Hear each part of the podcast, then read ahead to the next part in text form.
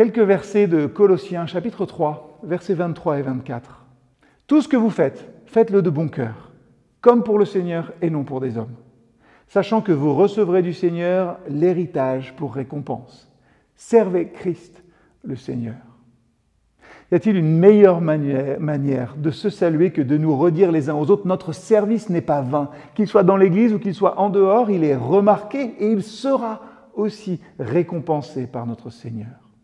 En servant avec diligence et en donnant vraiment le meilleur de nous-mêmes, nous manifestons Christ. Nous manifestons Christ en montrant que notre motivation ultime, eh bien, c'est de glorifier Dieu et de répondre à son appel. Travailler pour Dieu, ce sera chercher à lui rendre gloire par notre façon de servir.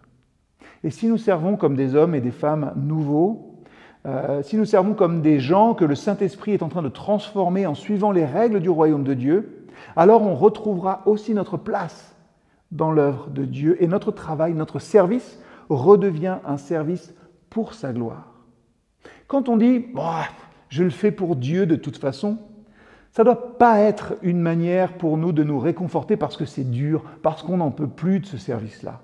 Ça doit être un slogan pour changer notre manière de servir. Je vais servir avec conviction, avec sérieux, avec joie, avec détermination, avec entrain, avec respect, avec bienveillance, avec humilité, avec créativité, avec reconnaissance, parce que c'est Dieu que je sers. La récompense de notre service, hein, c'est aussi une communion plus profonde avec le Seigneur et une récompense éternelle. Notre service est une adoration envers l'Éternel.